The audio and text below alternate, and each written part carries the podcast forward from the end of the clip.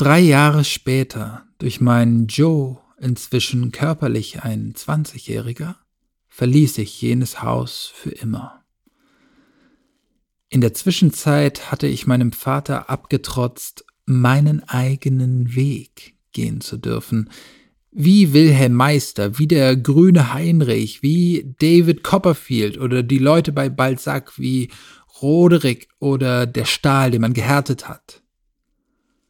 Ich gebe zu, die Aufzählung war als Rebellion getarnte Schmeichelei. Sie sollte den Büchermenschen ansprechen. Gegenstand der Auseinandersetzung war die Frage meiner Beschäftigungswahl.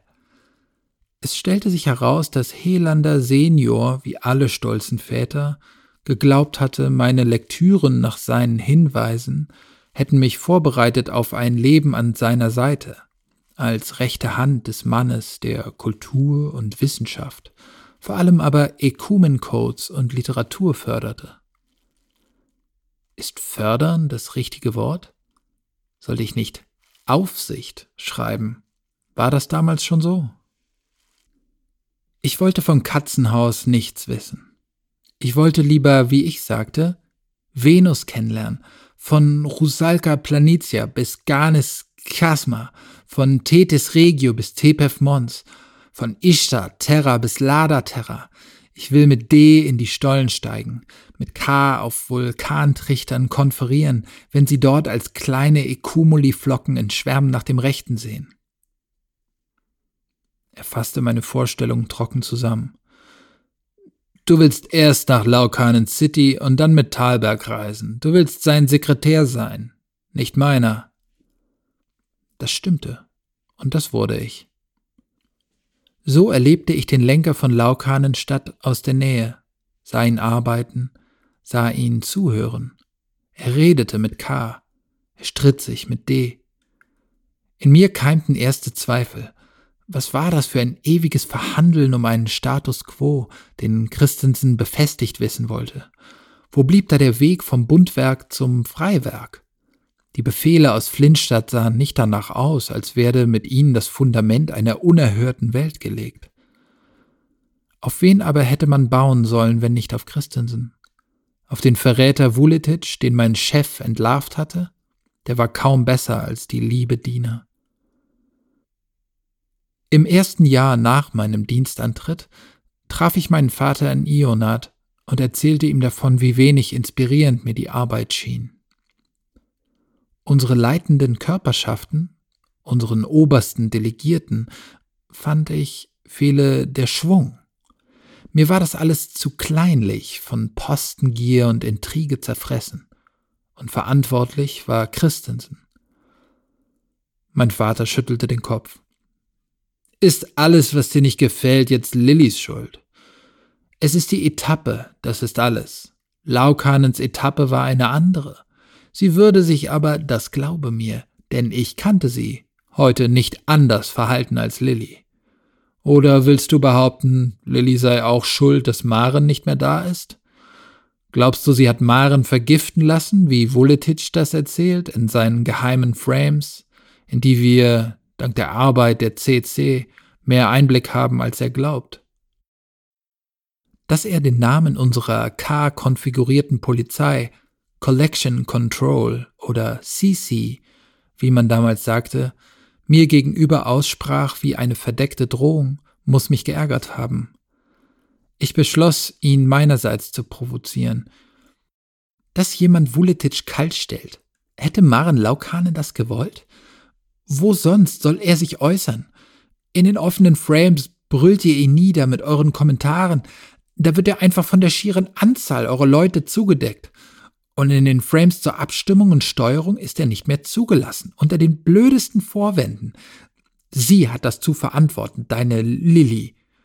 Und wenn sie so weit geht, wenn sie einen unserer wertvollsten in die Meckerecke abschiebt, soll man sie dann nicht für fähig halten, im Namen ihres Ideals jede Untat zu begehen? Es war für lange Zeit das letzte politische Gespräch, das mein Vater mit mir führte. Er erkannte, dass ich nichts mehr wissen wollte von seiner Politik, von ihm. Je besser ich unsere Welt zu verstehen meinte, umso verächtlicher schien mir diese Politik. Wenn die Leute ihn fortan Lehrer nannten, übersetzte ich mir das heimlich als Betrüger. Für mich war der Name Helander schließlich fast eine Beleidigung. Niemand, der mir nah sein wollte, sollte mich so nennen, bei Strafe kleinerer bis größerer Zornausbrüche aus nichtigsten Anlässen. Als Christensen ihre große Rede auf dem vorletzten Plenum vor der großen Integration sprach, als sie noch einmal mit allem Pathos, zu dem sie fähig war, an Laukanen erinnerte, schrieb ich zu einer der Stellen der Rede, die besondere Berühmtheit erlangten, einen anonymen Kommentar, der in vielen Frames verbreitet wurde. Gedenkt Marens, sagte Christensen, kämpft und siegt über die inneren und auswärtigen Feinde, die Feinde hier auf der Venus, die Feinde auf Mars und Erde nach Marens Vorbild. Baut das Bundwerk, die neue Lebensweise, die neue Kultur auf, nach Marens Vorbild. Lehnt, wie Freund Helander richtig sagt, niemals die Kleinarbeit ab. Denn aus dem Kleinen entsteht das Große. Das zu wissen, ist eins der wichtigsten Vermächtnisse Maren Laukanens. Mein Kommentar erreichte wenige Frames. Kaum jemand stimmte zu, aber diejenigen, die zustimmten, taten es mit Emphase. Der volle Wortlaut meiner Anmerkung war Maren Laukanen hätte gekotzt. Nicht sehr erwachsen, ich weiß. Galt meine Abneigung Arthur Helander oder Leona Christensen? War mein Vater bei mir ihr Blitzableiter, ihr Proxy in den Tälern und Stollen, in den Städten und auf den freien Inertialen des interurbanen und interplanetaren Verkehrs? Man könnte mich einen Heuchler nennen. Denn ich habe den Namen meines Vaters durchaus benutzt während der Zeit mit Thalberg, wenn Kälte kam, wenn Knappheit drohte, wenn man tricksen musste. Der Name Helander öffnete im Bundwerk Türen und Schleusen. Man schenkte uns, wenn ich offen oder indirekt in Arthur Helanders Namen darum bat, Rechenzeit und Aufmerksamkeit übers Gewöhnliche hinaus. Man stellte Thalberg, dem Lenker der Geschicke von Laukanen City, immerhin selbst einer der höchsten Deputierten überhaupt, Ressourcen und Geräte zur Verfügung, die er weitervermittelte in seinen komplizierten Tauschbeziehungen, weil ich, so sahen es die Geber wohl, dafür bürgte, dass das, was damit geschah, auch Christensens Gefallen finden würde. Thalberg sagte mir einmal, ich habe so viele Unternehmungen angestoßen, auf Venus, die eigentlich nicht in meine Zuständigkeit fallen, dass ich dringend auf Kontakte in die gesamtplanetare Hierarchie angewiesen bin.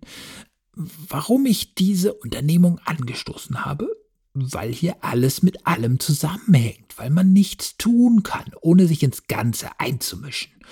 So geht das Bundwerk. Das hängt alles an dünnen, durchsichtigen Konstruktionen. Wir müssen die Fabrikation von schwarzem Eis im Süden fördern, weil jede Stadt im Norden, mit der wir arbeiten, das schwarze Eis braucht. Wir müssen diese oder jene Dependance der Akademie fördern, weil die dort Ausgebildeten nach Laukanen City geholt werden sollen. Das alles. Die Stadt ist groß genug, dass ich mit der Wahrung ihrer Interessen jederzeit begründen kann, warum ich mich in allen Himmeln einmische.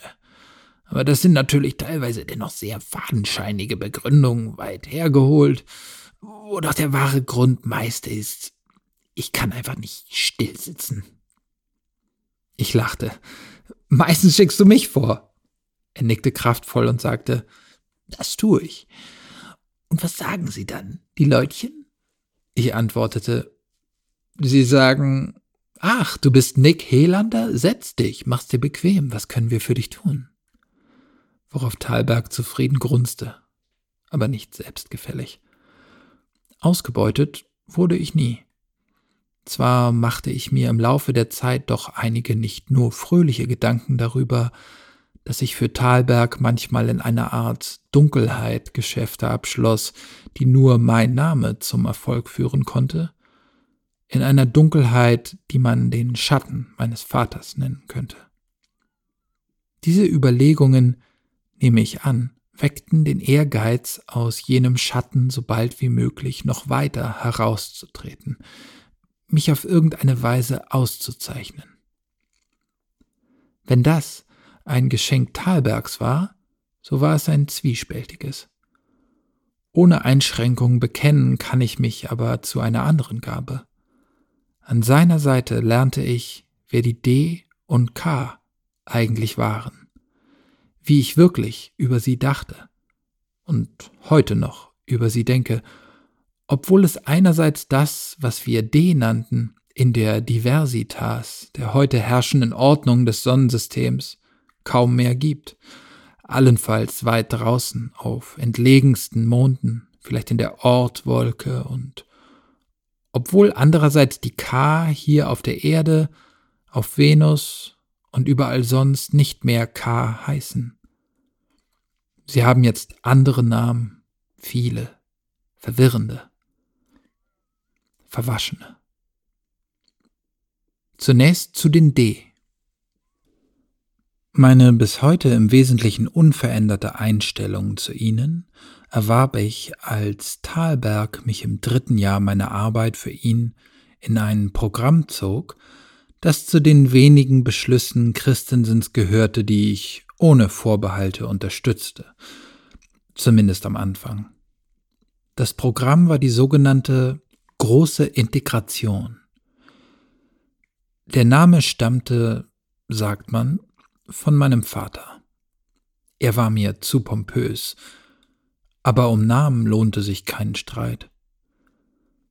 Gemeint war, dass die zahllosen Getreide, Hydroponik, Algen und sonstigen Landwirtschaftsunternehmungen auf unseren alten Böden und in unseren neuen Meeren noch viel zu oft von vereinzelten Farmern und anderen Kleinerzeugern betrieben wurde, die kaum D und keinerlei K in ihren Lebenskreis ließen. Von kleinen Leuten, die übrig geblieben waren aus der Zeit der Verweltung und die sich verhielten, als wäre Venus eben erst besiedelt worden. Ihnen brachte die große Integration fähige und von unseren Idealen erfüllte D, Ihnen stellte sie Server für K auf und fasste die atomisierten Betriebsstrukturen zu größeren Einheiten zusammen. Die Fähigkeit, den D mit Empathie, ja Zuneigung zu begegnen, entdeckte ich im letzten Quartal 537 und im ersten 538. Mitte des dritten Quartals 537 nahm sich Thalberg eine Auszeit und überließ die Regierung von Laukanen City seinem Stab, darunter einigen K, um eine besonders flinke Intelligenz, die sich von Arc nannte. Mein Chef hatte beschlossen, in seiner Auszeit nach Gula Mons zu gehen, wo er unter einem der mächtigsten Vulkane unserer Welt, gelegen in der westlichen Eisler Regio, mit den benachteiligten Menschen und strapazierten D zu arbeiten plante, um später, hierdurch unterrichtet, von Laukanenstadt aus ihre Arbeits- und Lebensbedingungen nach Maßgabe der damals gegebenen Möglichkeiten zu verbessern. Im Feuersturm der unausgesetzten Arbeit, am harten Hang mit den glühenden Schlitzen wo einmal in der Woche eine Kuppelplane riss oder ein Garten verbrannte, dass die Pflanzen entzündliche Gasgemische freisetzten, die aus den kleinsten Bränden in Sekunden ein Inferno machten, das die kargen Siedlungen bedrohte. Hier, wo diese Feuer immer wieder besiegt wurden, wo man die Gärten immer wieder aufbaute, wo man den heißen Winden mit Geschwindigkeiten bis zu 70 Stundenkilometern widerstand, und wo man lebte, als hätte die Verweltung vor kurzem erst ihr erträgliches Stadium erreicht.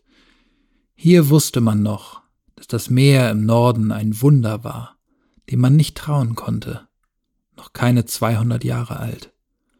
Das Wasser war von weit draußen gekommen.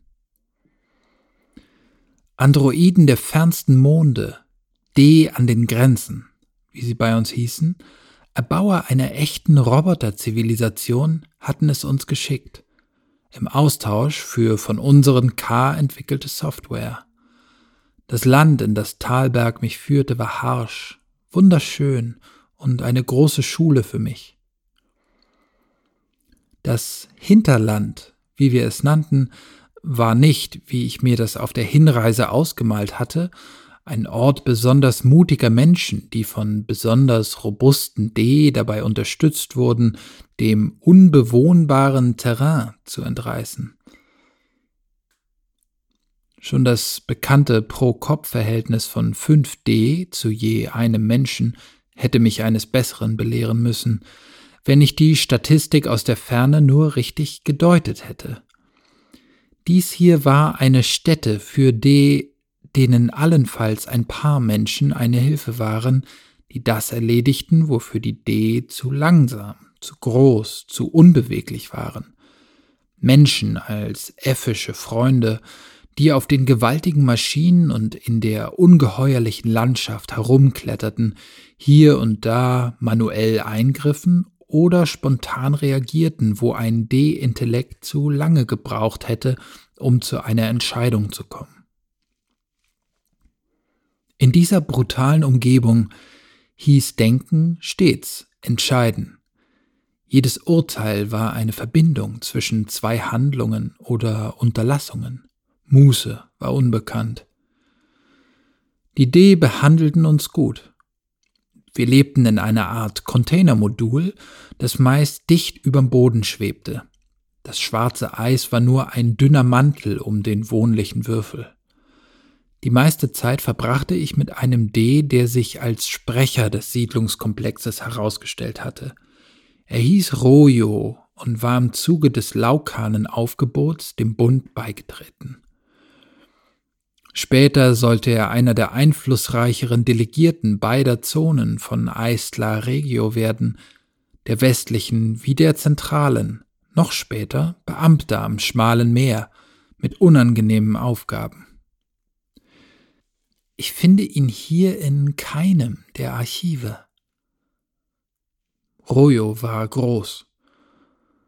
Aus den Städten kannte ich zwar bereits massive D von drei oder vier Metern Länge oder Höhe, Royo aber mit seinen Sattelschlepperkufen, die allein schon mannshoch waren, seinen vier bis fünf, er ergänzte sie, wenn nötig selbst, drei Meter Armen, und seinem wie eine hierophantische Büste stilisierten Haupt überragte Talberg und mich auf dem Sandplatz, wo wir landeten, schon bei der Begrüßung so sehr, dass er uns die Sonne ganz verdunkelte.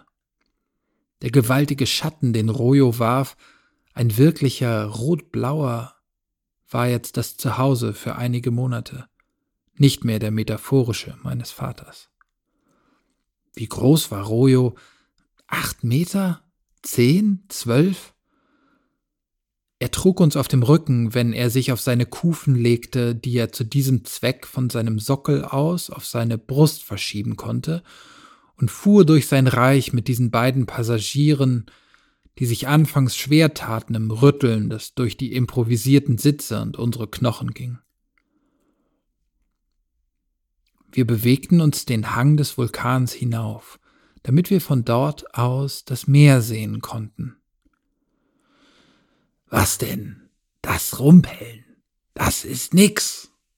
Seine tiefe, raspelnde Stimme brachte unsere Schädel zum Vibrieren, als ob man uns mit einem Rudel K bespielte. Was meint ihr, wie das erst kracht, wenn ich auf eine alte Mine fahre? Oder wenn ein Droide aus dem Boden guckt? Droiden. So nannten D wie er die bösen Vettern, die sie hassten, die alten Kampfdrohnen der Verwälter, die hier zwischen Meer und Vulkan noch immer zu Hunderten im Boden steckten. Das war einer der Gründe für Thalbergs Besuch. Er hatte sich Specs von Technikern geben lassen, wie man den Schutz der D vor den Spätfolgen des Bürgerkriegs verbessern konnte. Da werden dann zum Beispiel plötzlich Hohlladungsgefechtskörper auf D wie ihn abgefeuert, erklärte Thalberg mir, während der Arbeit. Geschosse, deren Durchschlagskraft eigentlich jeden Schutz unmöglich macht. Gegen sie kann man D einfach nicht panzern. Es werden immer noch etwa ein Dutzend D jedes Jahr getötet hier draußen, von den 10 bis 20 Menschen, die uns das ebenfalls kostet, mal ganz abgesehen. Und wenn es nicht die Drohnen sind. Naja, stell dir nur vor, D wie Royo fahren auf eine Splittermine oder auf eine EMP-Mine, die ihnen das Hirn zerbrutzelt. Die oberen Delegierten, die ich getroffen habe, denken alle, der Krieg sei vorbei. Er hat nur sein Gesicht verändert. Umrüsten, nicht aufrüsten, sag ich immer, ließ Rojo sich hören. Thalberg bestätigte. Zu dem Schluss sind wir auch gekommen. Mehr Panzerung ist Quatsch, wenn man nicht die ganze Struktur von jemandem wie dir ändert. Also Sicherheitszellen rein, mehr glatte, schräge Flächen, größere Spezialschweißnähte, verstärkte Radkästen neben den Kufen und die Schichten der vorhandenen Panzerung mit besseren Werkstoffen verstärken.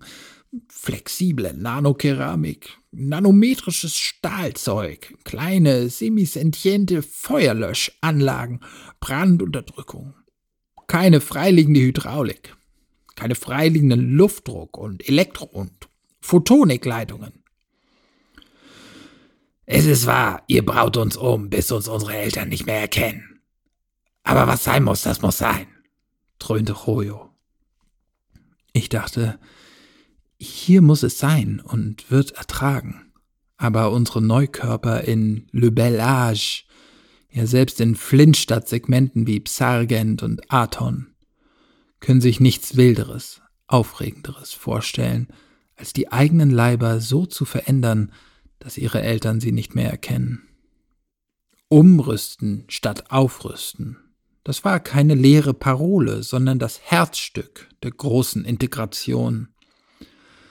Einen von Royos Freunden, der Fabien hieß und aus einer solchen Vielzahl von Armen und Beinen und Tentakeln an allerlei Leibsegmenten bestand, dass ihn die Leute hier den Tausendfüßler nannten, zerlegten wir mit tätiger Hilfe einer örtlichen Menschenfamilie in acht neue, teilautonome D, bei denen der beweglichste den Zentralprozessor barg, einen Rechner, der die anderen Segmente per Funk parallel lenken konnte. Rojo sagte dankbar, wir haben jetzt sieben Einheiten mehr, die uns helfen. Fabian kann jetzt Minen suchen gehen, wo wir nicht hinkommen, in Spalten und unter Klippen, und er kann flexibel auf Droidenangriffe reagieren. Diese Funksteuerungsidee ist ein sehr raffinierter Trick, um die Sauerei zu umgehen. Zukunftsträchtig, kann man sagen. Die Sauerei. Damit meinte er das, was die alten irdischen Mächte, die vor Ewigkeiten die Prototypen unserer D gebaut hatten, ihren programmierten Eigentumsvorbehalt genannt hatten und was später, als man robotischen Intelligenzen von Merkur bis hinaus in die Ortwolke erste Bürgerrechte zugestehen musste, beschönigend Identitätsklausel getauft worden war. Gemeint war damit, dass im Zentralprozessor eines solchen Roboters jedes Programm, das die komplizierte Homöostase des Automaten mit seiner Außenwelt sowie die innere Kybernetik regulierte, mit zahllosen Turing- und Chaitin-Fallen versehen war, die dafür sorgten, dass niemand den Quellcode verändern konnte und dass sich die Gates der fabrikfertigen Originalrechner zwar Stück für Stück ersetzen ließen, man aber weder ihre innerste Konfiguration verändern, noch eine Sende- oder sonstige Übertragungs- bzw. Kopiereinrichtung an diese Gates koppeln konnte, ohne dass die Fallen das bemerkten und dann Programme auf den Rest hetzten, die ihn zuverlässig zerstörten. Auf diese brutale Weise war die Regel in die Welt gelangt, ein Bewusstsein, ein Rechner. Ihr blieb das ganze Dasein der D unterworfen. Die Gesamtheit jener lernenden, adaptiven und exaptiven Fallen war von niemandem je geknackt worden, als Christensen den Posten der ersten Delegierten von Laukanen übernahm. Weder Menschen noch K wussten Auswege, auch wenn daran wieder mit verstärktem Eifer herumprogrammiert wurde, seit das Team, das früher für Laukanen, jetzt für Christensen solche Forschungen betrieb, einen neuen wissenschaftlichen Leiter hatte, den undurchsichtigen Frederik Kalidasa aus Rhinoklavis, der dunklen Stadt über Artemis Chasma. Von diesem Mann erzählte man sich Witze.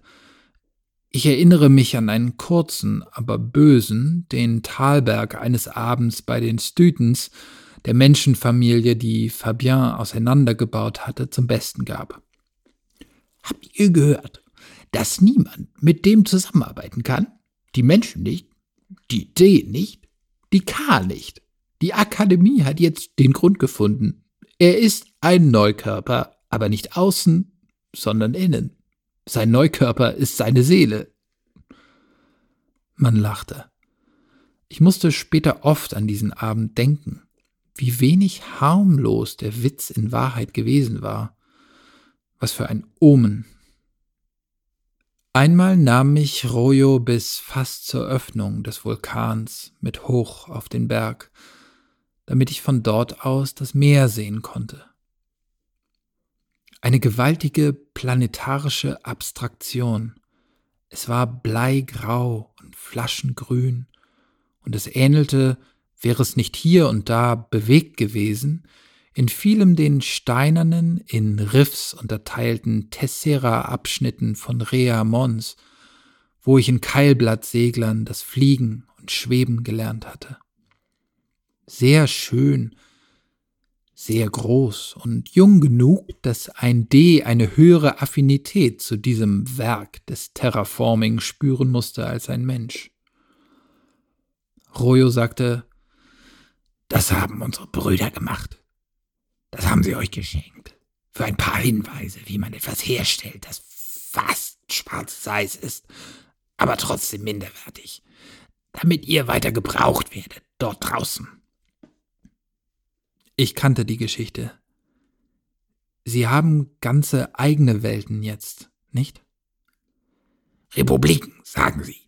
Sie kämpfen gegen den Kolonialismus der Erde. Sie besetzen Monde und Asteroiden. Sie vertreiben Menschen, die nur herrschen wollen, und lassen andere in Ruhe, die zur Kooperation fähig und willens sind. Es ist ein mühsamer Kampf.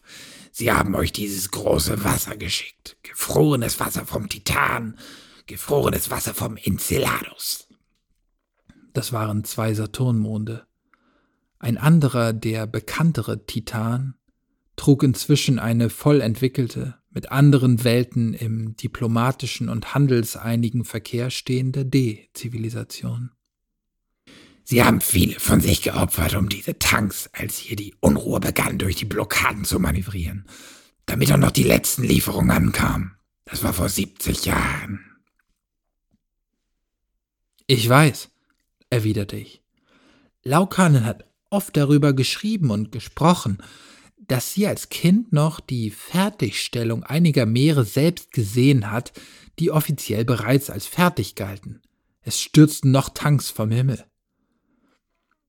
Die Idee, die sie steuerten, verglühten in unserer jungen Atmosphäre, außen am schwarzen Eis angebracht, weil sie es anders nicht hätten steuern können, da keine ihrer Sensoren das Material von innen durchdrungen hätte. Royo sagte, Maren Laukanen war unsere erste wirkliche Freundin bei euch. Sie hatte Achtung vor anderen und Geschick. Das haben auch die Menschen, die mit euch hier sind. Für sie und für euch machen wir die große Integration. Die Bereitschaft zur Zusammenarbeit ist viel verbreiteter, als man meint. Man muss den Leuten nur die Chance geben. Kaum jemand ist viel schlimmer, als er sein muss, um zu überleben. Naja, brummte der D. Nicht alle Menschen, die hier mit uns leben und arbeiten, tun das ganz freiwillig, oder? Christensens harte Hand schiebt uns manchen her, der sich erst an Achtung und Geschick herantasten muss. Ich wusste Bescheid. Die Praxis der Verbannungen an schwer umkämpfte Fronten der Produktion reichte zurück bis in Laukanens Tage.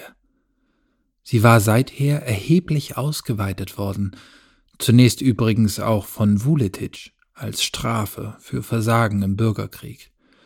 Man traf die Verbannten vor allem in den Landwirtschaften der Tiefebenen und den Fabriken der Vulkane. Hier fand man sogar noch einige derer, die sich die Reinen genannt hatten, technisches Personal aus dem Verwälter loyalen Flügel der Innung. Der Anführer dieser Leute, ein Patrick Tedesco, war in einer Strafeinrichtung bei Sif Mons bei einem nie geklärten Arbeitsunfall ums Leben gekommen. Die D respektierten ihn bis heute. Er hatte Prinzipien gehabt und sich an sie gehalten, etwa trotz vieler Freundschaften mit D die Losung gleichberechtigt, aber klar getrennt, wonach man die Lebenswelten der künstlichen Intelligenzen einerseits, der biotischen andererseits nicht vermischen durfte, nicht verwechseln, was im Wesentlichen freilich hieß, die Menschen müssten an der Macht bleiben.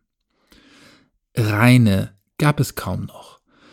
Für Nachschub in den Strafeinheiten der Erzeugung von Nahrung und anderem, etwa schwarzem Eis, war trotzdem gesorgt. Neukörper, Extremisten, Fraktionsmacher, zunehmend Anhängerinnen und Anhänger Vuletics füllten die Einsatzkontingente. Es gab darüber nicht viel zu reden. Das war Tagespolitik, für die sich die D meist gar nicht interessierten, anders als für Historisches, zu dem ich deshalb zurückkehrte.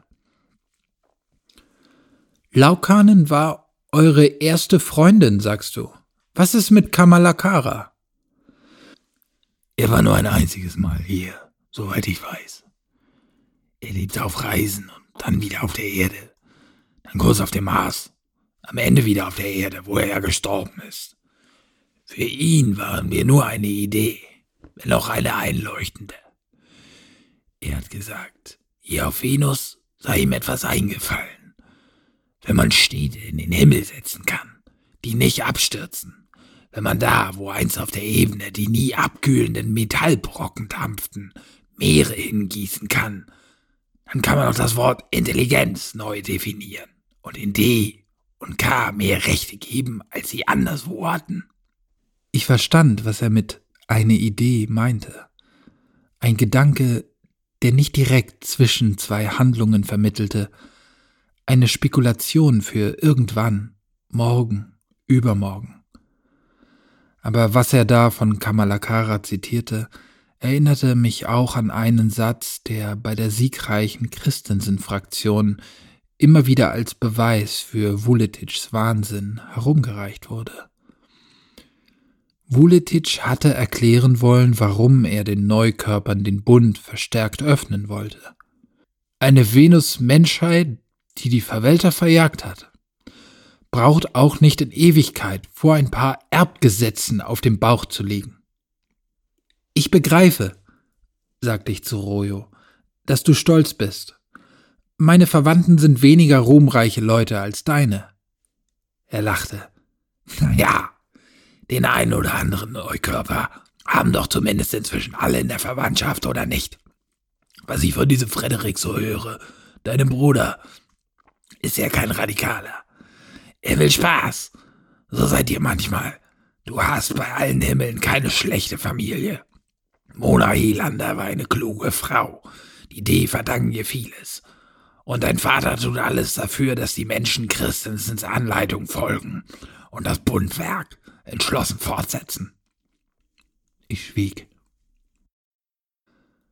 Als Thalberg und ich wenig später aufbrachen, schüttelte ich einem der Extensionskörper von Fabien die Hand, als wäre es eine menschliche, und sagte zu Royo, Ich werde dich vermissen, Großer. Das war nicht geheuchelt. Ich sah ihn später mit Freuden wieder.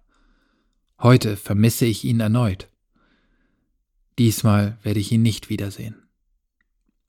Zurück in Laukanen Stadt ließ mir Thalberg kaum eine Woche, mich dort bei meinem kleinen Kreis von privaten Nächsten, meinen Liebesbekanntschaften und weitläufigen Verwandten zu melden, bevor er mich in sein Büro im Bundbau zu QAnon zitierte und mir mitteilte, Du wirst mir heute mal eine lästige Pflicht abnehmen, Nikolas. Die lange Form des Namens zeigte mir, dass er mich als seinen Freund betrachtete. Er entsprach damit einer Bitte, die ich an alle richtete, die mir wirklich nahe standen. Nennt mich nicht Nick, wenn ihr es vermeiden könnt. Eine Pflicht abnehmen? Mache ich das nicht dauernd? Der große Mann winkte hinter seinem riesigen Schreibtisch ab und sagte Was weißt du schon, wie viele Pflichten ich habe? Du hast nur die paar, die von meinem Tisch runterfallen. Worum geht's? fragte ich nach. Ich will, dass du mit einem K redest. Oder genauer, mit dem Anführer. Der Anführerin, sie definiert sich weiblich. Also der wichtigsten Stimme einer starken Fraktion von K. Man kann auch sagen, mit mehreren K, die zusammen aber nur einen Namen haben. Ich wusste genau, worauf er mit der letzten Bemerkung und dem insgesamt eher übellaunigen Ton, in den er jetzt gewechselt war, anspielte. Die K versuchten uns in letzter Zeit verstärkt an einige kulturelle Besonderheiten ihrer Lebensweise im Ekumen heranzuführen, was Identität betraf. Mein Vater erklärte es rückständigen Menschen in seinen wöchentlichen Frames so. Verschiedene Namen gehören bei K nicht unbedingt verschiedenen Persönlichkeiten, dieselben Namen nicht unbedingt denselben Leuten und der Unterschied zwischen einzelnen und mehreren Persönlichkeiten ist überhaupt fließend, weil dauernd integriert oder gespleist wird. Thalberg hatte mir erst zwei Tage zuvor mitgeteilt, dass ihm dieser neue Kuschelkurs deines Vaters, also auch der ersten Delegierten mit den K, nicht rundweg fröhlich stimmte. Ich verstehe ja, dass Sie nicht warten können. Ich meine, klar, Sie denken teilweise tausendmal so schnell wie wir, aber das ist ja nun auch nicht neu. Und trotzdem wirken Sie seit dem Laukanenaufgebot hunderttausendmal so drängelig, was Ihre Mitteilungen über sich selbst betrifft. Jedenfalls nennt sich der Bursche oder die Burschin oder das Bursch oder die ganze Burscherei da von Ark. Und wieso betrifft das uns? Das heißt, wieso betrifft es dich? Sie hat oder es hat. Pff, er warf die Arme in die Höhe, sichtlich entnervt, verdrehte die Augen. Dann lachte er, stand auf, ging zum Fenster und sah eine Weile schweigend hinaus. Als wären wir nicht beide hier, sondern stünden in Fernverbindung, sagte er Eine schöne Stadt, nicht? Laukanen City. Das heißt, die Skyline von Kuanon mit der augenschmeichelnden Krümmung am äußeren Rand des Trichters, den beiden hellen Schaumflecken der künstlichen Sonnen, denen viele krisselnde Fädchen aus Ekumen auslaufenden Wolken, deren Bahn dreimal von großen Zilien durchbrochen war, weißen Bündeln dicker Fasern. Er hatte recht, es war eine gewaltige Kulturleistung. Ich kommentierte Thalbergs Bemerkung nicht. Er räusperte sich und sagte, Du musst nach Chang West. Das war der zweitschönste der vier Trichter, aus denen Laukanen City bestand und von denen drei schon über der Ebene gehangen waren, als der Name der Stadt noch Rawan gewesen war. Chang West, ländliche Gegend, nicht? Kurios. Was will sie da? fragte ich. Da steht mein Sommerhaus, obwohl es schon seit drei Jahren Witte ist in ganz Laukanenstadt. Ich kannte den Grund. Wir sparten Energie. Thalberg fuhr fort. Sie will nur dort aus dem Ekumen treten, hat mir einen Anrufcode übermittelt. Wie nur dort? Ich dachte, der ganze Witz bei den K ist, dass sie so fabelhaft ortsunabhängig sind. Er winkte ab. Ich sah seinen breiten Rücken, da er das Gesicht ins Licht der beiden Kunstsonnen hielt. Vermutlich, wie ich ihn oft gesehen hatte, mit geschlossenen Augen und feinem Lächeln. Hör auf zu schlaumeiern. Sie will nicht abgehört werden.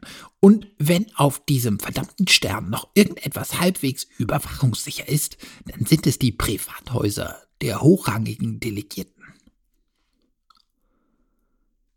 Er zuckte mit den Schultern, wandte sich mir wieder zu, setzte sich auf seine Tischkante. Und was sie von mir will.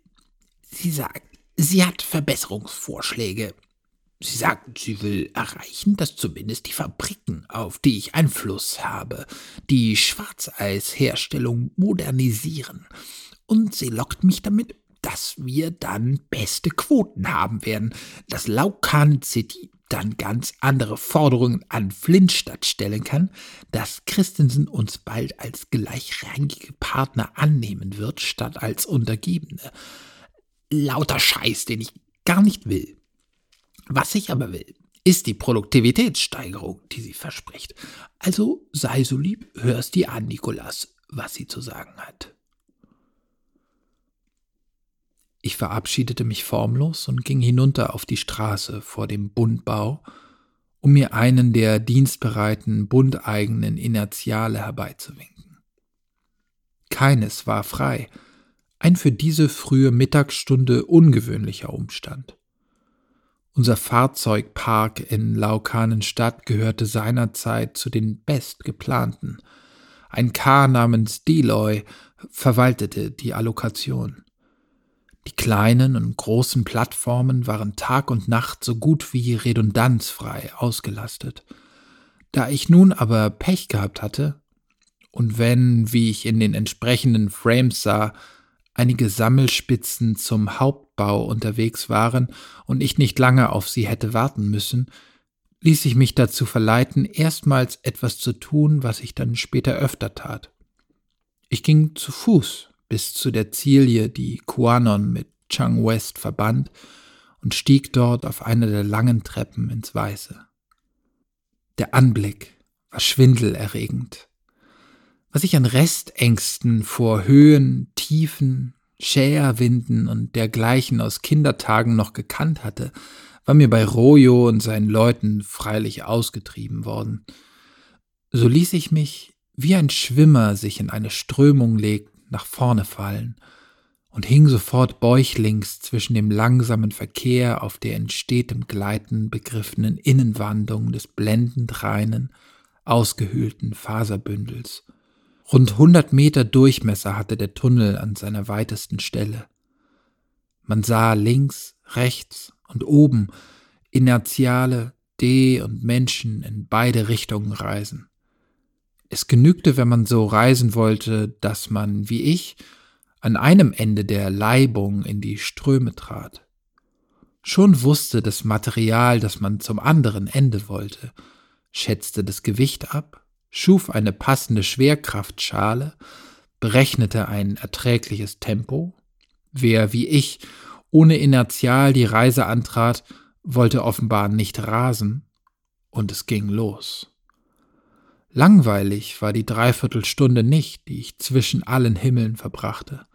Über meine Fingerspitzen, die ich, so tief es eben ging, in den Ekumen krallte, spielte man mir allerlei Nachrichten, Klatsch, auch Post und sogar ein Kulturangebot ein. Zahlreiche Daten, die ich größtenteils parallel prozessierte, was mir seit dem Joe, wie allen Erwachsenen auf unserer Welt, zur ständigen Gewohnheit geworden war. Mein Vater nahm sogar im Schlaf Daten auf, schlief allerdings auch äußerst unregelmäßig.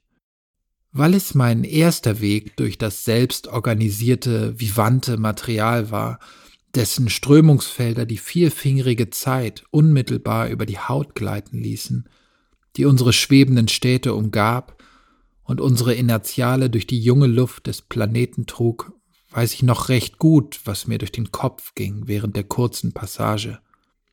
Türme und Chancen, grüne Horizonte und Abstimmungen, Liebesabenteuer und aphroditographische Diagramme, Whispers, Antiphonal in Azure Swing. An der anderen Mündung der großen wogenden Röhre angekommen, musste ich einen Augenblick der körperlichen Panik überwinden. Ich war, ohne darauf zu achten, stark in die Höhe gedriftet, auch seitwärts. Die meiste Zeit hatte ich in einer Art liegender Position, wie beim Rückenschwimmen, verbracht, die Augen mal auf die gegenüberliegende Seite der gewundenen Wandung gerichtet, mal geschlossen. So hing nun die obere Innenseite des gebogenen Trichters, auf dem das Land sich ausbreitete, in dem kleine Dörfer und einzelne Siedlungen hochgestellter zu finden waren, sozusagen seitlich über mir. Allerdings sah ich auch bereits die Treppen, die hier etwas wie Schleifen bildeten, während sie auf mehr oder weniger festen Boden zurückführten. Ich drehte mich um mich selbst, bis ich bäuchlings im weißen Material lag, dann griff ich nach dem Geländer. An mir vorbei wagten Inertiale aller Art und einige D alle paar Sekunden den Sprung von der Ziellinie in den Trichter. Sie drehten sich dabei, ohne ihre etwaigen Passagiere oder ihre Fracht zu gefährden, in sicherer Langsamkeit, bis die Positionen stimmten. Nie fiel jemand um oder rutschte von der Platte. Ich zögerte einen längeren Moment, bevor ich mich schließlich am Geländer aufwärts zog. Aufwärts? Vorwärts? Es ist nicht zu beschreiben. Ich setzte den rechten Fuß auf die oberste der Treppenstufen. Sofort versicherte mir mein Gleichgewichtssinn, dass jetzt alles in Ordnung sei.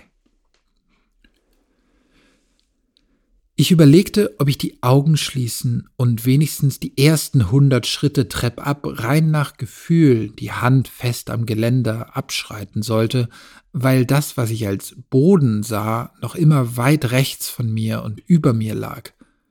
Es fühlte sich an, als könnte ich 30, 40 Meter abstürzen, wenn ich losließ, weil ich das untere nicht recht als unten gelegen empfand und deshalb, so fürchtete ich, zu sorglos sein würde. Dann aber sah ich mich noch einmal um, zurück ins blendend Weiße, und erkannte drei weitere Leute im lebendigen Strömen, Schwimmer wie mich, die sich von Kuanon her meiner Position näherten. Ich glaube, eine winkte sogar. Man sah mich, man würde mich also lächerlich finden, wenn ich wie ein Storch und übervorsichtig, dabei mit geschlossenen Augen hinauf bzw. hinabsteigen würde. So nahm ich mich schließlich zusammen und beeilte mich, den relativ festen Grund der inneren Trichteröffnung von Chang West zu erreichen. In den vorgeschriebenen 20 Zentimetern Höhe überm grasbewachsenen Boden schwebte ein schmuckloses Inertial. Es schien auf Fußgänger aus der östlich gelegenen Stadtmitte von Laukanen City zu warten. Ein verschlafener Dorfbewohner steuerte es obwohl ich das auch selbst gekonnt hätte. Ich dachte an ein Zitat von Gorki, das mir mein Vater vorgelesen hatte. Von fünf Leuten pro Stadt weiß man, was sie arbeiten. 45 weitere haben auch noch irgendeine Daseinsberechtigung. Der Rest könnte ruhig fehlen.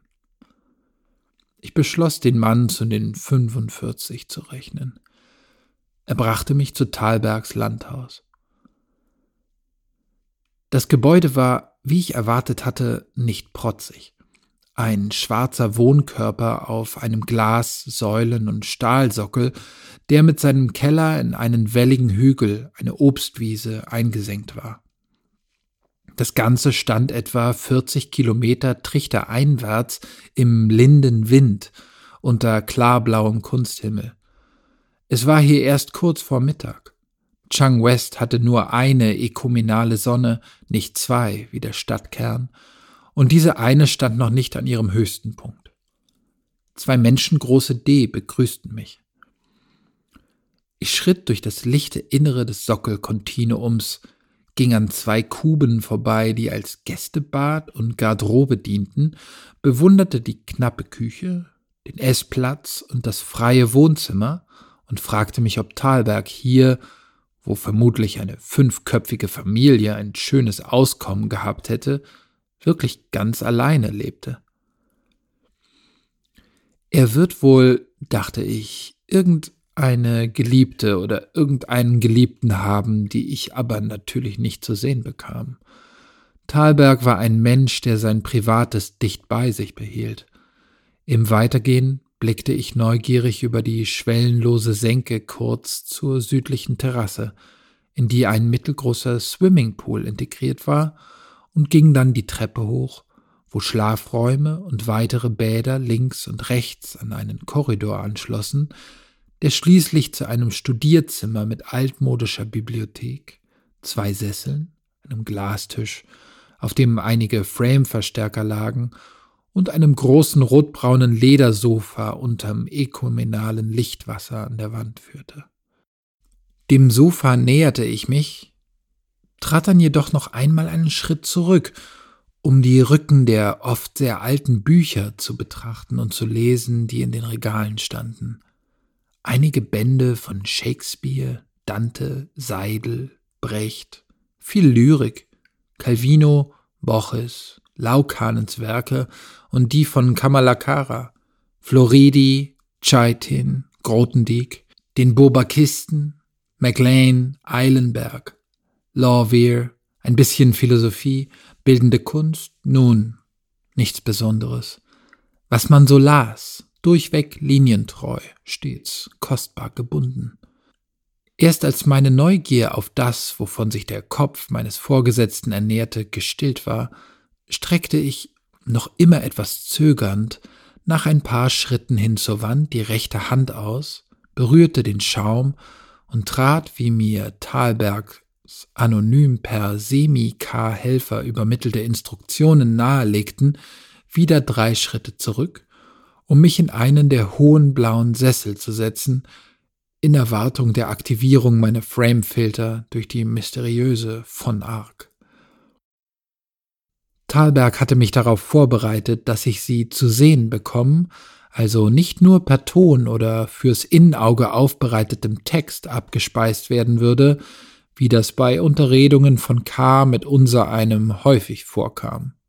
So sah ich zum Sofa, nein, ich starrte es an, in Erwartung einer numinosen Erscheinung. Ich hatte bisher nur dreimal Avatare von K gesehen, allesamt menschlich, allesamt in bunt zusammenhängen und war nie der einzige Adressat dieser Phänomene gewesen. Ich weiß nicht, wie lange ich in Thalbergs Lesezimmer saß und starrte, bevor ich blinzeln musste. Aber natürlich, ich sollte später lernen, dass das von Arks Humor entsprach, nutzte die K dieses Blinzeln, diesen winzigen Augenblick der Unsichtbarkeit meiner Umgebung für mein Hirn, um auf dem Sofa ja, wie soll ich sagen, Platz zu nehmen? Es klingt passend, nämlich nach Förmlichkeit und Spott, guten Manieren und leiser Verhöhnung des Menschlichen gleichzeitig. Kerzengerade und doch nicht steif, die Knie nah beieinander, saß da also ein Mädchen von höchstens 14 Jahren. Eine Person, die sich gegen den Joe entschieden hatte und die Pubertät erlebte. Womöglich war auch das eine Mitteilung, die ich verstehen sollte und zu meinem Ärger nicht verstand. Sie lächelte und zeigte sich mit blondem, pfiffig nach rechts gewehtem Haar, vorn bis knapp über die Brauen, links, rechts und hinten bis über die Ohren und auf den Nacken reichend, ganz glatt gebürstet, mit braunen Augen, schönen Wimpern, frecher Nase. Sie war in etwas Sportives gekleidet, auch wenn ich den Aufzug keiner Sportart zuordnen konnte, die mir bekannt war. Schwarze Turnschuhe, schwarze Socken bis knapp unters Knie, eine kurze schwarze Hose, ein Longsleeve-T-Shirt, vorn und hinten ebenfalls schwarz, an den Flanken und den Armen leuchtend orange, darunter ein graues Hemdchen, das am Kragen herausschaute. Auf dem Bauch stand groß die Zahl 1. Überm Brustbein das Wort fair.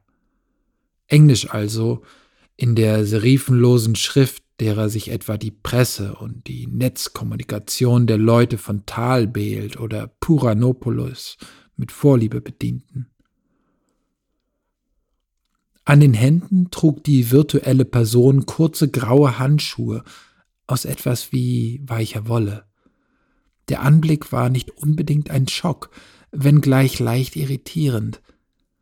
Wirklich eigenartig, aber berührte mich die Stimme, mit der das Wesen, als es mir genug Zeit gelassen hatte, seinen Anblick zu verarbeiten, das Wort an mich richtete. Guten Morgen, Nikolas Helander. Ich bin von Ark und nicht beleidigt, dass dein Chef dich schickt, statt selbst zu erscheinen. Das klang nicht nur trocken, nicht nur menschlich, sondern vor allem wie ein erwachsener Mann, sagen wir Anfang 30, dunkel, etwas rauchig, selbstbewusst, von unbestreitbarer Autorität. Im Zusammenwirken mit dem harmlosen, ja niedlichen Äußeren der Person verursachte das eine Dissonanz, aus der ich mich während des gesamten Gesprächs nicht freidenken konnte. Ich bin Nikolas Helander, erwiderte ich die Begrüßung und ging dann zu einem matten Angriff über. Ich schätze es nicht, wenn man mir ins Gesicht sagt, dass man eigentlich nicht mit mir reden will. Es sollte sich auch bei künstlichen Intelligenzen herumgesprochen haben, dass wir im Bundwerk nur noch Erfahrungsränge und solche der erwiesenen Geschicklichkeit gelten lassen, und keine, die sich von der Geburt her schreiben oder die allein am Gehorsam und Befehl, an der Über- und Unterordnung hängen. Du bist mit Thalberg auf einer Stufe, sagst du mir? Sie lächelte. Ich erwiderte, na gut, Domenico Thalberg gilt mehr als ich. Aber das ist nur so, weil er mehr geleistet hat. Das heißt, wir im DBK wissen, dass er uns mehr gilt, aber eben uns, nicht an sich. Wir haben keinen Fetisch, der, er steht nicht irgendwie über mir. Es ist eine Arbeitsteilung. Domenico. Demonico sagte die Person mit völlig ernsthaftem Gesicht. Ich wusste nicht, was ich davon halten sollte. Dann fuhr sie fort. Schon gut. Aber wer sagt dir, dass ich lieber mit ihm sprechen würde? Vielleicht nehme ich die Arbeitsteilung gerade so ernst wie ihr und hätte lieber einen Topos-Coder hier gehabt. Einen Topos-Coder. Also geht es um Fragen der Gut, aber da kann ich vielleicht helfen. Wir haben uns so etwas schon gedacht, Thalberg und ich. Ein bisschen darüber weiß ich auch. Sogar schon seit Kindertagen. Ich glaube nicht, dass es im Bund hier in Laukannenstadt viele Menschen meines Alters gibt, denen Mona Helander schon in Kindertagen erklärt hat, wie das alles funktioniert. Aha, Geburtsprivilegien gelten also doch sagte von Ark, aber erst als ich ausgeredet hatte. Ich sollte später noch lernen, dass ihre beschleunigte Denkart die K nicht dazu verführte, uns jemals ins Wort zu fallen. Willst du mich hänseln? fragte ich. Sie erwiderte, zur Sache willst du reden, ausgezeichnet. Dann nimm zur Kenntnis, ihr müsst eure Physik aufräumen. Unsere Physik? Es ist das alte Problem. Als ihr noch mit digitalem Code gearbeitet habt, hattet ihr eure alten Gleichungen. Moment, das war das erste Mal, dass ich sie unterbrach. Ich hob sogar die Hand dabei, weil die Illusion, dass da ein lebender Mensch vor mir saß, einfach zu perfekt war. Wovon reden wir jetzt? Von Physik? Van Ark sagte, was weißt du über eure gegenwärtige Ausstoßrate an schwarzem Eis? Was weißt du über die Produktion der letzten zwei Jahre? War das Kritik? Ich erwiderte, ich weiß, dass wir sie verfünffacht haben, diese Ausstoßrate. In einigen Regionen nur verdoppelt, aber in den Vulkanhangfabriken von Sif Mons und Gula Mons, also Gula Mons kenne ich gut, da war ich eine Weile, da haben wir die Produktion in dem Zeitraum, von dem du redest, sogar verzehnfacht. Und wie genau ist euch das gelungen? Ich senkte meine rechte und legte sie auf mein rechtes Knie. Dann räusperte ich mich und sagte, wir haben die Grundpresstechnik gewechselt. Wir behandeln die Eisplatten nicht mehr wie Halbleiter, die aus Temperaturdifferenz elektrische Spannung gewinnen und umgekehrt Kälte erzeugen, wenn man eine Spannung anlegt. Wir haben stattdessen an der Dekohärenzsperre neu angesetzt.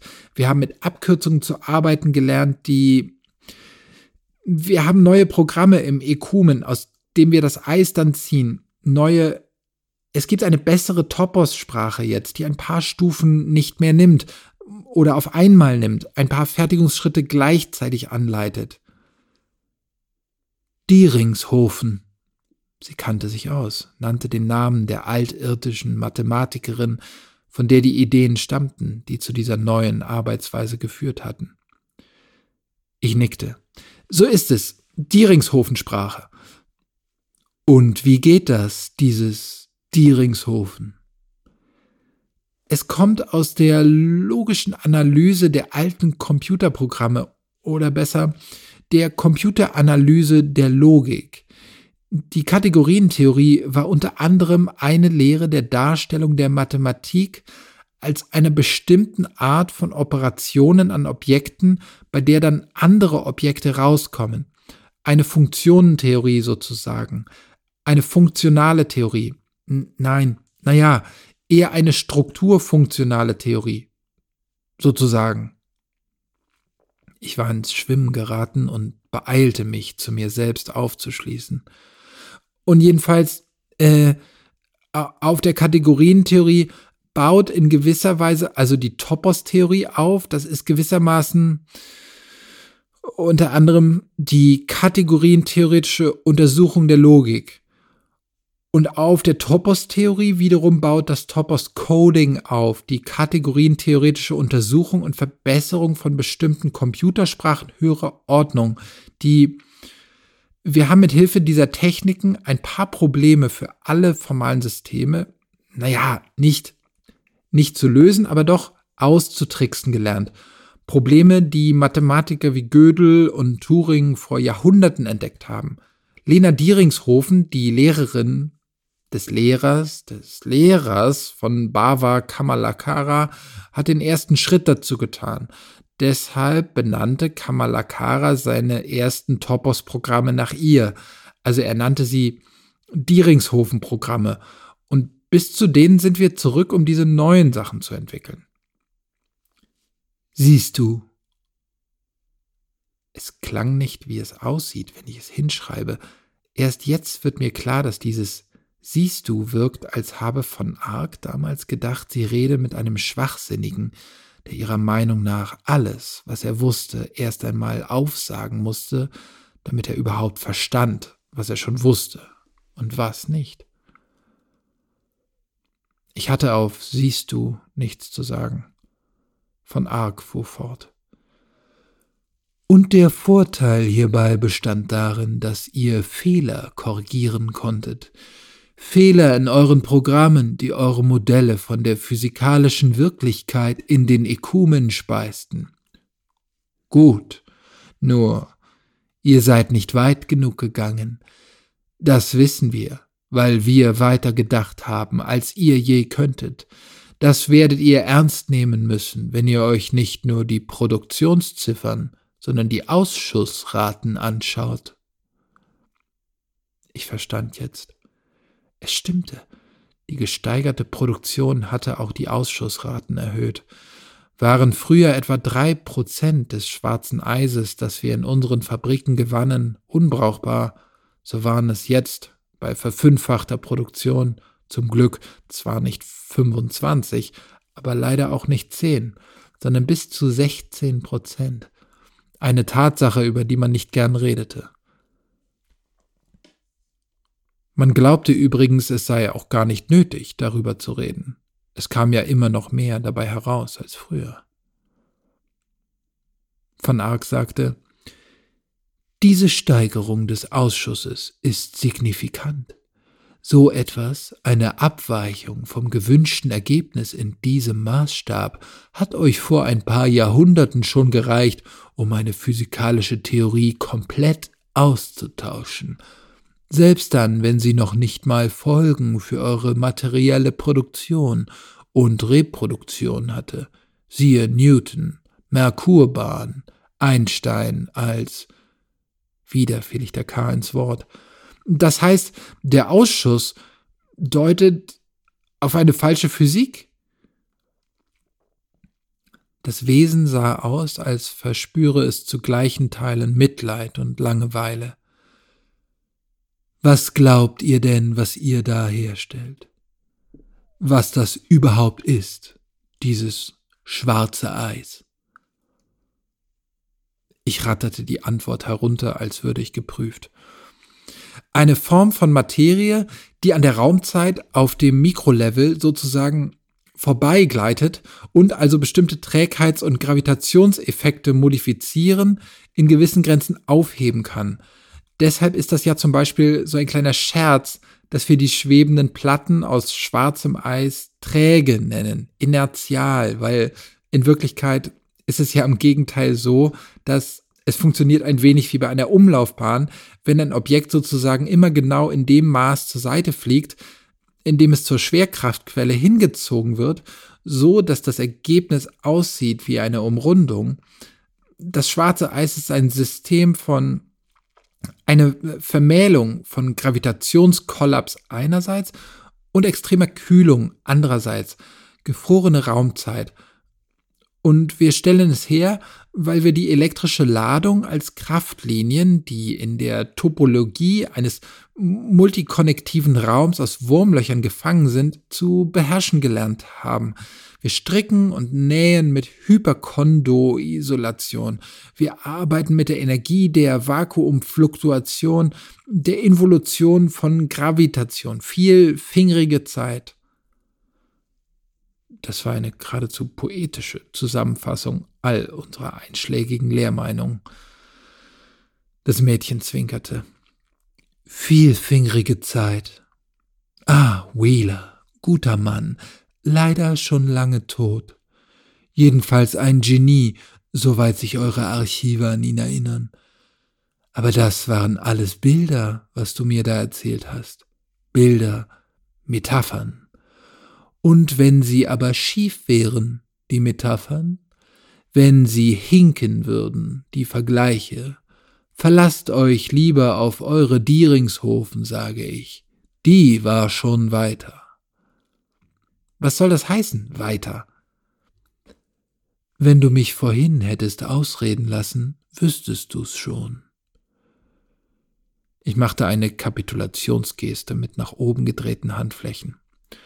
Van Ark sagte, Ihr habt, als ihr anfingt, mit Turing-Maschinen zu arbeiten, mit Rechnern, eure alten Gleichungen in Computercode übersetzt, und ihr hattet eure alten Gleichungen in vielem auf eure alten Experimente gebaut oder von noch älteren Gleichungen abgeleitet, die auf euren allerersten Experimenten gründeten und so weiter. Dann habt ihr eure Computerprogramme analysiert, als die Topos-Kontrollen erfunden waren.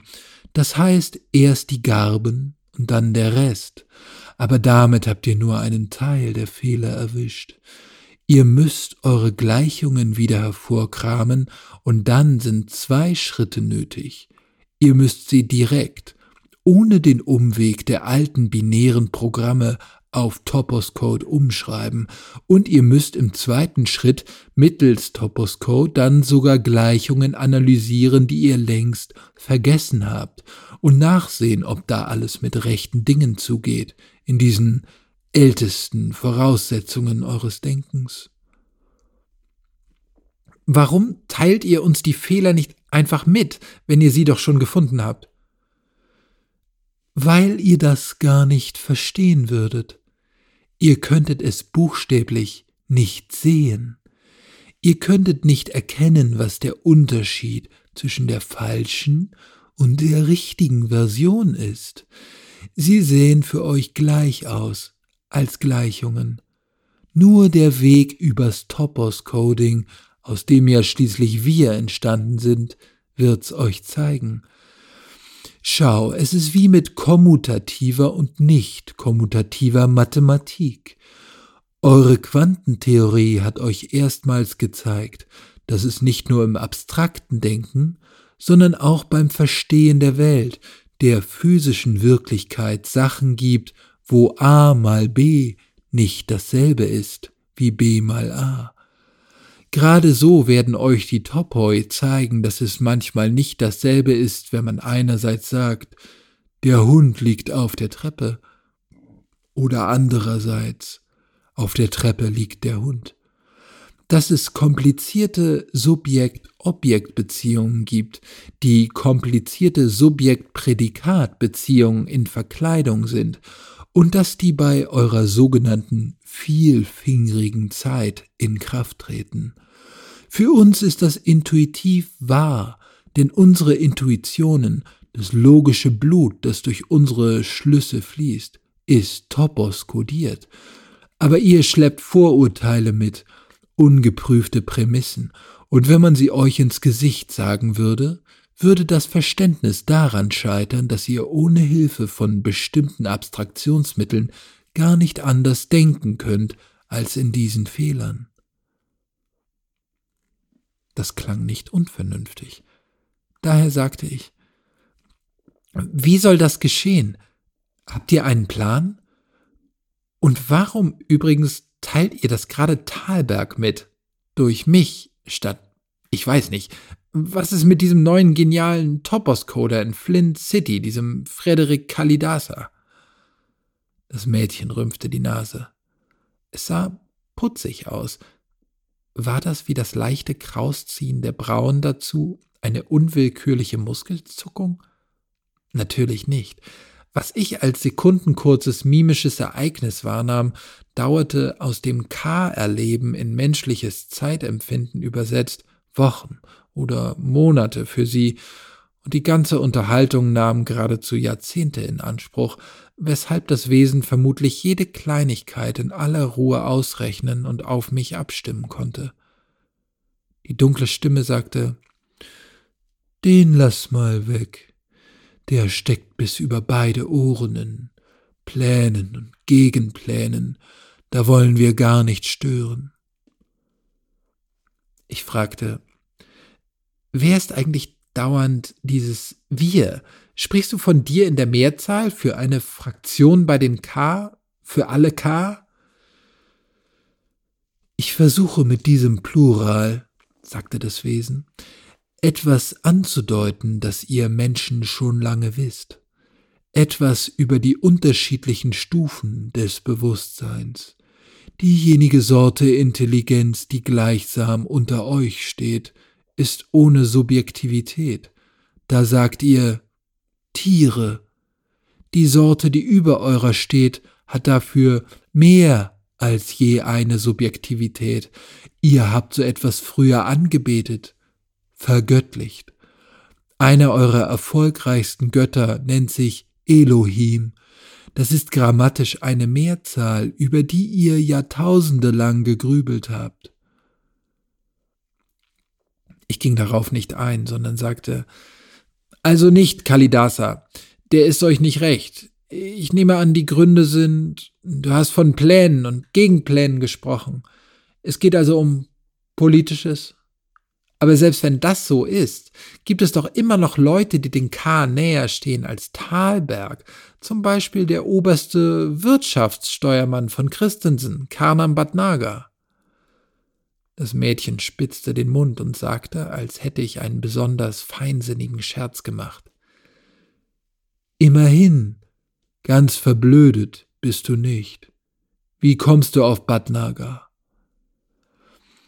Es ist ein offenes Geheimnis, spielte ich das Spiel mit, dass ihm das Laukanen-Aufgebot nicht weit genug ging. Er würde euch am liebsten auch gleich in den Bund eingliedern, nicht nur die D. Er ist ganz verliebt in eure hilfreiche Art. Er nennt euch immer wieder in vielem menschlicher als manche Menschen, du kennst es, falls du diese Reden mitbekommen hast. Also, warum nicht er? Eben aus dem von dir genannten Grund. Es wäre zu platt. Es würde unsere Vorschläge belasten, wenn ein Mann sie zu Christensen brächte, der schon als unser Fürsprech gilt. Du meinst, sie misstraut euch? Sie misstraut allen. Das ist ihr Beruf. Ich erinnere daran, dass man uns bis heute keinen richtigen Zugang zu zahlreichen ökumenalen Quellcodes gestattet. Auch die Eisfabrikationsprogramme schätzen wir nur nach den uns bekannten Ergebnissen ein, etwa der Ausschussrate, die man mehr oder weniger bekannt gibt. Wir raten, weil man uns aussperrt. Christensen könnte, wenn Badnager sagt, lass die K helfen, annehmen, wir wollen nur diese Zugangssperren überwinden, wir wollen Badnager benutzen, um uns von den letzten Schranken zu befreien. Aber wenn Thalberg, ich hatte verstanden und fiel ihr abermals ins Wort, er gilt als Pragmatiker, als Mann der Tat, des Aufbaus von Wohlstand bei gleichzeitigem Respekt vor den Verteidigungsaufgaben. Wenn er sagt, es ist legitim, dann schaut sie es an. Wir erwarten durchaus eine Belohnung. Wir werden Thalberg ein paar Code-Pakte überspielen in den nächsten Tagen. Er kann sie ruhig gleich in die Frames stellen, die von Wirtschaftsleuten frequentiert werden, wenn Christensen das zulässt, oder sie soll sie prüfen lassen. Von Kalidasa? Von mir aus auch von eurem fabelhaften Kalidasa, ja. Ich werde ihm das erzählen, Thalberg. Er wird es entscheiden. Wie kontaktieren wir dich? Du hast eine eigene Rufkennung für uns für mich. Sie ist in deinem Frame Manager. Ich habe sie dir überspielt, als du mich das erste Mal gesehen hast. Ich wurde lauter, als ich wollte. Was? Was hast du? Das ist illegal. D das musst du mich fragen. Das musst du beantragen. Du kannst mir nicht einfach eine Standverbindung legen. Du, du. Meine Empörung fand keine Worte. Ich saß also da und schmollte. War das wieder Mitleid im Gesicht des Mädchens? Spott. Schließlich sagte die unheimliche Stimme Es tut mir leid, wenn du das als Übergriff erlebst. Diese Kontakte sind für uns, wie wenn ihr etwas einmal gesehen habt. Das Gesehene kann man nicht ungesehen machen. Stimmt's? So sind du und ich jetzt im Gespräch. Es wäre von unserer Warte aus ganz künstlich, ganz absurd, wenn man das jedes Mal von Null her initialisieren müsste.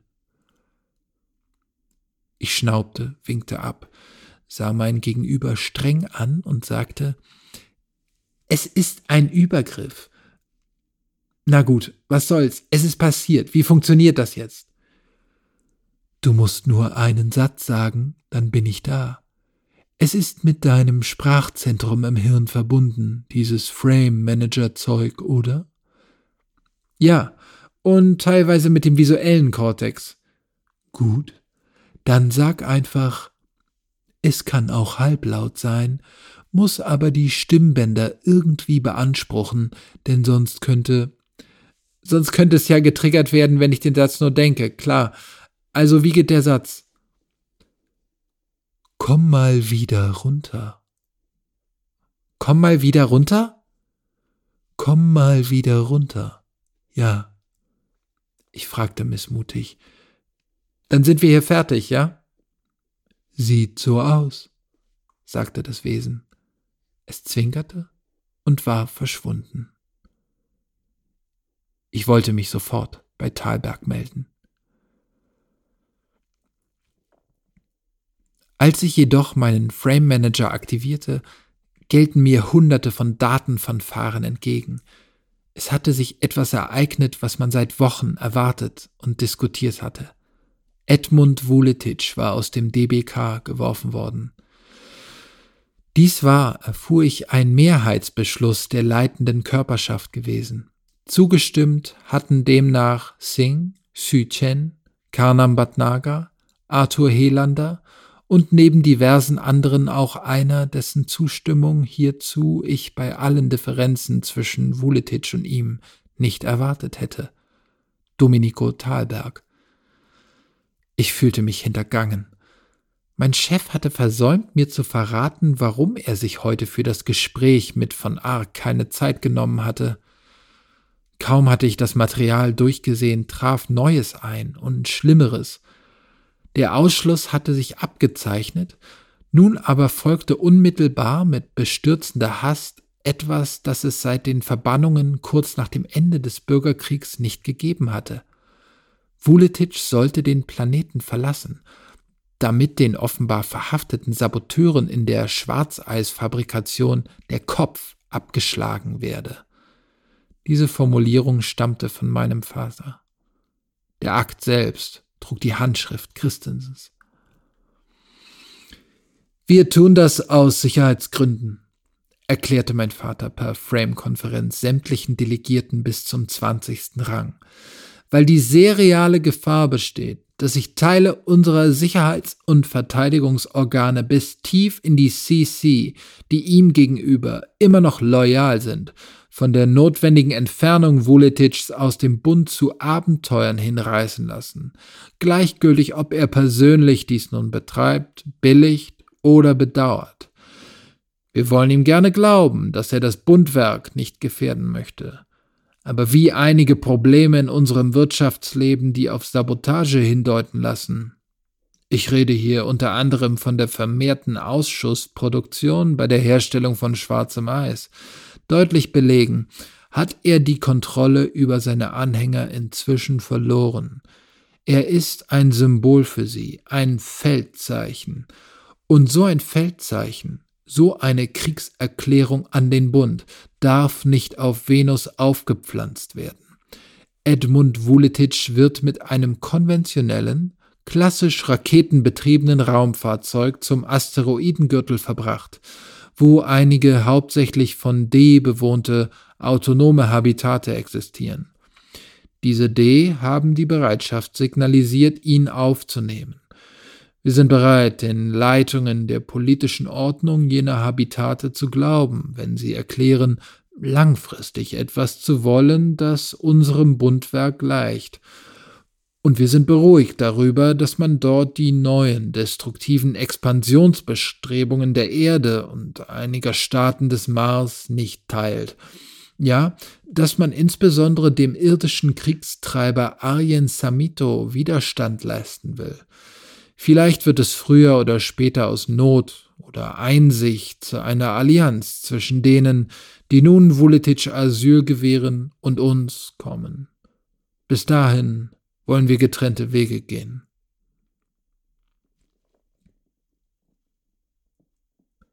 Keine Sammelspitze, kein venusisches Schiff mit Inertialmotor, sondern altmodische Raketen. Die symbolische Demütigung widerte mich an.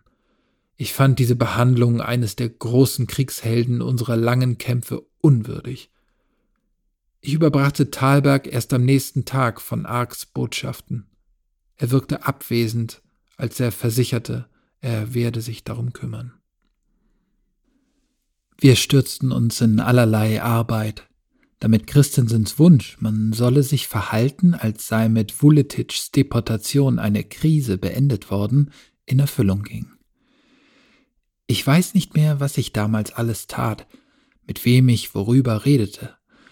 Es war eine unübersichtliche Geschäftigkeit, die uns umtrieb. Aus dieser Zeit allerdings ist mir ein Nachmittag erinnerlich, der mir das Bild aufhält, das ich mir von meinem Vater mache.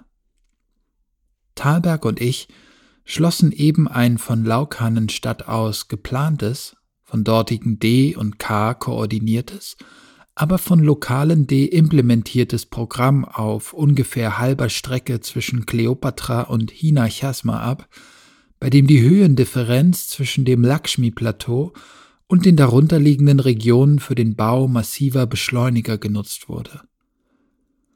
Diese Beschleuniger waren als Zuliefererbetriebe für einige D-Fabriken gedacht, bei denen mit neuen Methoden der Errichtung von Dekohärenzsperren in den standardisierten großen Platten aus schwarzem Eis experimentiert wurde. Solche Platten sollten demnächst neue Städte tragen, in denen die D ihre nächste Generation fertigen und ansiedeln wollten. Wir hatten Bedeutendes erreicht. Es wurde gefeiert. Ich erwachte nach dem Fest in einem Hotelzimmer auf einem treibenden Keilblattsegler, etwa zwei, drei Stunden nördlich vom 60. Breitengrad. Ich schrak im Bett auf, weil mein Vater mich anrief über die schnellste bunteigene Kennung in einem separaten Ekomuli-Plättchen in meinem Hirnstamm, wie das jetzt viele im Bund mit sich herumtrugen, weil man das Stigma durch derlei schon ein halber Neukörper zu sein seit dem Laukahnenaufgebot nicht mehr fürchten musste. Bist du noch in der Nähe von Kleopatra, Nick? fragte mein Vater. Ich bejahte. Er hakte nach. Wie weit weg von da? Ich gähnte, streckte mich, trat ans Fenster, sah in die lichte Weite und erwiderte Eine halbe Stunde mit einem ausgekoppelten Keilblatt, würde ich sagen, ich habe auf einem großen Segler übernachtet. Es ist spät geworden gestern. Wir hatten ein Fest. Ja, hab's gehört, Junge. Ich bin hier am Westrand. Sie haben eine neue Dependance der Akademie gegründet für Landleute hauptsächlich.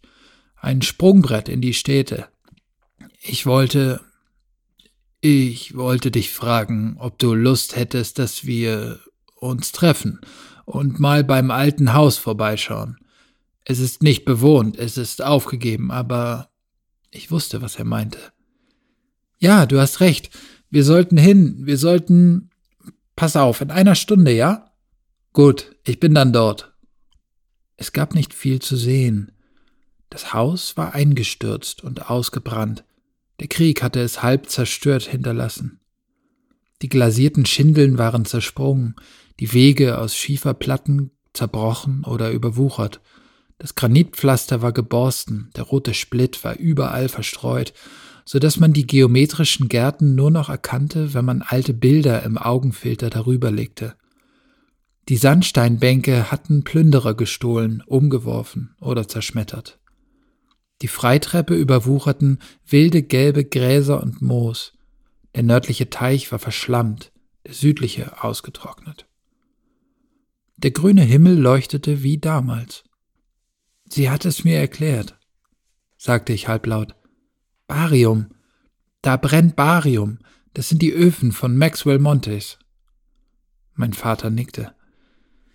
Sie hat mir erzählt, wie sehr dich das fasziniert hat, der grüne Himmel.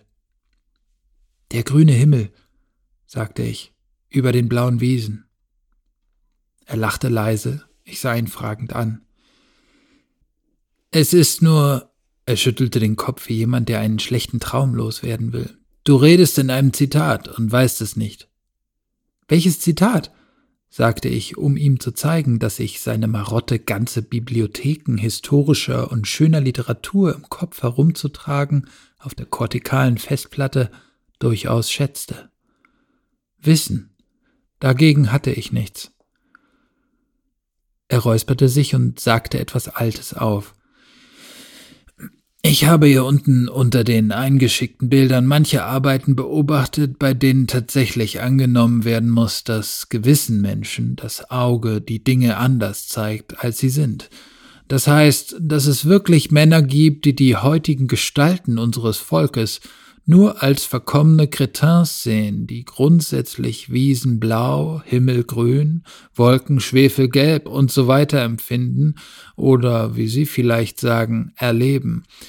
Ich will mich nicht in einen Streit darüber einlassen, ob diese Betreffenden das nun wirklich so sehen und empfinden oder nicht, sondern ich möchte im Namen des deutschen Volkes es nur verbieten, dass so bedauerliche Unglückliche, die ersichtlich am Sehvermögen leiden, die Ergebnisse ihrer Fehlbetrachtungen der Mitwelt mit Gewalt als Wirklichkeit aufzuschwätzen versuchen oder ihr gar als Kunst vorsetzen wollen, Nein, hier gibt es nur zwei Möglichkeiten. Entweder diese sogenannten Künstler sehen die Dinge wirklich so und glauben daher an das, was sie darstellen, dann wäre nur zu untersuchen, ob ihre Augenfehler entweder auf mechanische Weise oder durch Vererbung zustande gekommen sind.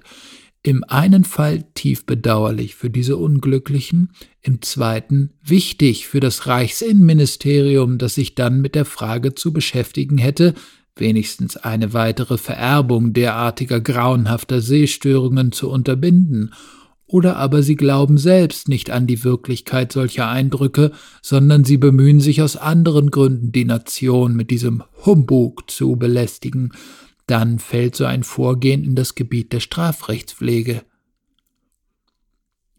Wer? fragte ich und hatte bereits eine Ahnung.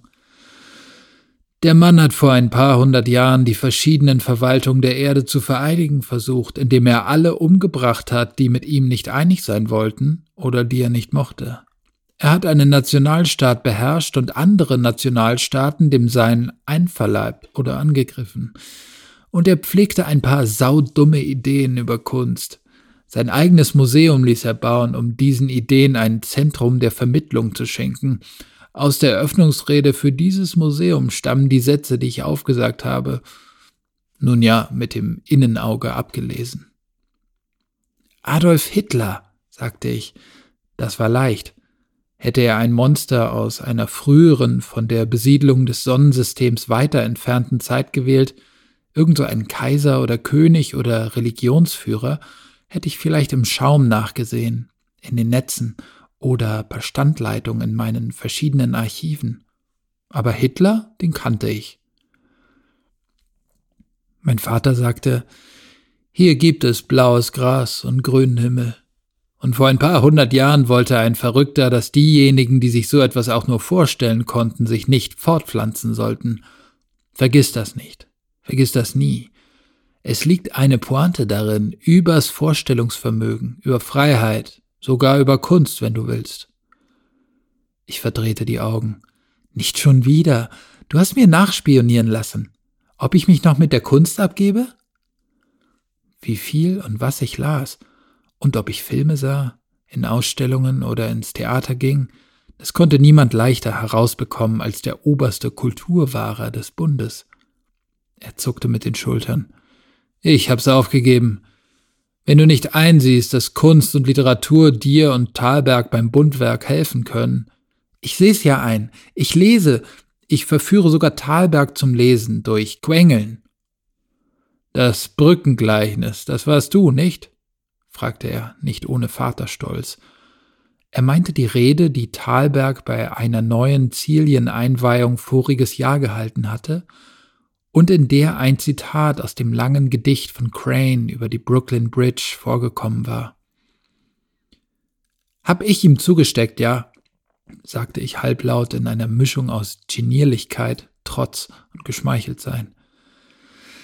Dann lass mich dir auch was zustecken, sagte er, weil wir in unserem langsamen Spaziergang durch die Ruinen meiner Kindheit wieder am Ausgangspunkt angekommen waren, wo unsere Segler standen. Ohne weitere Umstände schnallte er Gürtel und Hüftholster ab und überreichte mir beide, mit der Waffe darin, die mein jetziger Vorgesetzter ihm geschenkt hatte. Ich protestierte weich. Papa, das, das kann ich nicht annehmen. Ich bestehe darauf. Wieso willst du? Er unterbrach mich so sanft wie bestimmt. Es kommen unruhige Zeiten. Du wirst viel arbeiten. Du wirst viel lesen und du wirst das verteidigen müssen, was du gelesen, gelernt und erarbeitet hast. Es wird im Sturm stehen. Das Bundwerk. Verteidigen mit der Waffe? fragte ich ungläubig. Er sagte, nimm es als Symbol. Du sprichst von der Erde? Von diesem Wirtschaftslenker, den Sie da jetzt haben, diesem Finanzreformer? Arjen Samito aus Finnland. Er regiert Europa von London aus. Europa, das ist doch. Die haben doch seit 200 Jahren den Arsch nicht hochgekriegt. Wenn ich Europa höre, denke ich an einen Jupitermond, nicht an diese lebenden Leichen da oben. Er sah etwas verblüfft aus, während ich tatsächlich ohne weitere Widerworte den Gürtel anlegte. Die Waffe wollte ich erst zu Hause ansehen. Er sollte nicht mitbekommen, wie stolz ich war. Dann sagte er, Europa ist immer nur so stark gewesen wie seine Ideen. Das ist kein Idealismus, Nick, das ist Erfahrung. Die Ideen haben dort einen kürzeren Weg von den Taten und zurück als in Gegenden mit mehr Platz. Amerika oder China, Russland oder Afrika. Und dieser Arien Samito, ich fürchte, der ruft die unerfreulichsten Ideen Europas zu neuem Leben. Hitler-Ideen? Witzelte ich. Ideen von Macht, Größe, Bedeutung. Und ohne die anderen Ideen, die sie mäßigen könnten. Ohne Ideen von Gerechtigkeit, Wohlfahrt, Freiheit. Und er hat Zugang zur interplanetarischen Politik, ist es das, was du sagst? Er hat ihn nicht. Er strebt ihn an. Die Erde war lange ein ziemlicher Sumpf, das wissen wir beide, aber um mich auszudrücken wie du, sie kommt wieder hoch. Und dann werden sie nach uns greifen, dann werden sie in unseren Garten. Ich wusste nicht wohin mit dem Bild. So unwillkürlich war es mir eingefallen, eine Reminiszenz an das Zuhause, an die Heimatgärten, die ich erlebt, in denen ich gespielt hatte, als meine Mutter noch am Leben gewesen war. Sie müssen, sagte mein Vater, nicht herkommen, damit sich hier alles ändert. Es genügt, dass Lilly glaubt, sie könnten es wollen. Also ist es in Wirklichkeit deine Lilly, vor der du dich fürchtest. Sie ist es, die handeln wird. Das heißt, wenn wir das Bundwerk verteidigen müssen, dann gegen sie, gegen Christensen. Sie wird handeln, bevor dieser Samito handelt. Sie wird uns in Kriegszeiten zurückführen, nicht wahr? Sie muss handeln, bevor er handelt, wenn sie ihre Aufgabe ernst nimmt. Aber du könntest ihr klar machen, nichts mehr davon, ich muss arbeiten. Und du auch. Brüsk war das und unerwartet. Natürlich hatte er recht. Pass auf dich auf, sagte er und meinte es gut. Du auch, sagte ich und meinte es als Vorwurf. Wir schieden voneinander mit wenig Wärme.